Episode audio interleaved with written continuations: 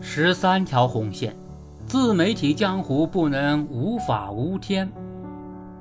七月十日，中央网信办发布关于加强自媒体管理的通知，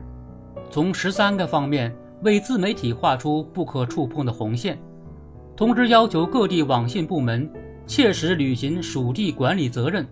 强化业务指导和日常监管，开展对资讯、社交、直播、短视频。知识问答、论坛、社区等类型网站平台的监督指导，论坛、社区等类型网站平台的监督检查，督促网站平台按照对照工作要求抓好贯彻落实，切实加强自媒体管理。对账号信息中含有党政军机关、新闻媒体、行政区划名称或标识的，必须人工审核。发现假冒、仿冒的。不得提供相关服务。对从事金融、教育、医疗卫生、司法等领域信息内容生产的自媒体网站平台，应当进行严格核验，并在账号主页展示其服务资质、职业资格、专业背景等认证材料名称，加注所属领域标，加注所属领域标签，涉公共政策、社会民生、重大突发事件等领域谣言。网站平台应当及时标记谣言标签，在特定谣言搜索呈现页面置顶辟谣信息，运用算法推荐方式，提高辟谣信息触达率，提升辟谣效果。对打造低俗人设、违背公序良俗网红形象、多账号联动蹭炒社会热点事件进行恶意营销等的自媒体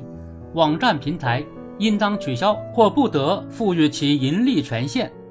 网友拍手称快，自媒体浑水摸鱼的好日子到头了。近年来，自媒体的出现不仅丰富了网民的业余生活，也为从业者提供了自我展现的广阔平台，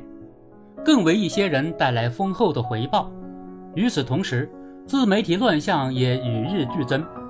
乌七八糟的内容充斥网络。是非混淆的价值观比比皆是，为了出名，为了流量，为了收益，甚至是为了达到某些不可告人的目的，很多自媒体账号无所不用其极。没有他们不敢涉及的领域，没有他们不敢造的谣，没有他们不敢碰的底线。自媒体账号胆大包天，平台乐享其成，利益集团推波助澜，搞得网络空间乌烟瘴气。已经到了人神共愤的地步，管好良莠不齐的自媒体是网民共同的心声，不能再让自媒体放任自流，是监管部门义不容辞的责任。事实上，中央网信办等部门一直对自媒体乱象保持高压态势，但与成效显著同步的是，自媒体乱象依然，老问题久治不愈，新情况层出不穷，明里暗里规避监管，大有躲猫猫。乃至打擂台的架势，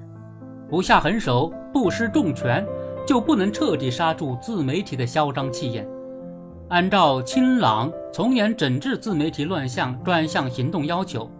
今年三月十日以来，各级网信部门严格查处各类违法自媒体账号，重点平台依法依约处置自媒体造谣传谣、假冒仿冒、违规盈利等突出问题。截至五月二十二日，重点平台累计清理违规信息一百四十一点零九万余条，处置违规账号九十二点七六万余个，其中永久关闭账号六点六六万个，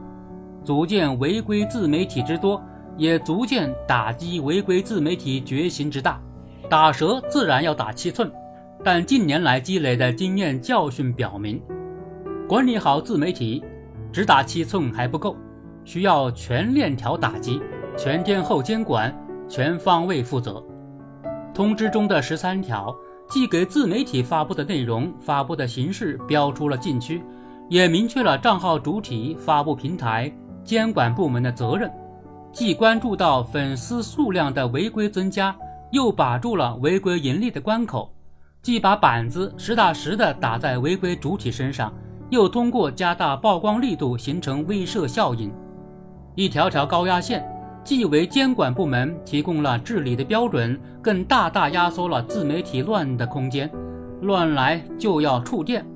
不论平台有多大，也不管自媒体粉丝有多少，谁都没有特殊的待遇，也没有法外施恩的特权。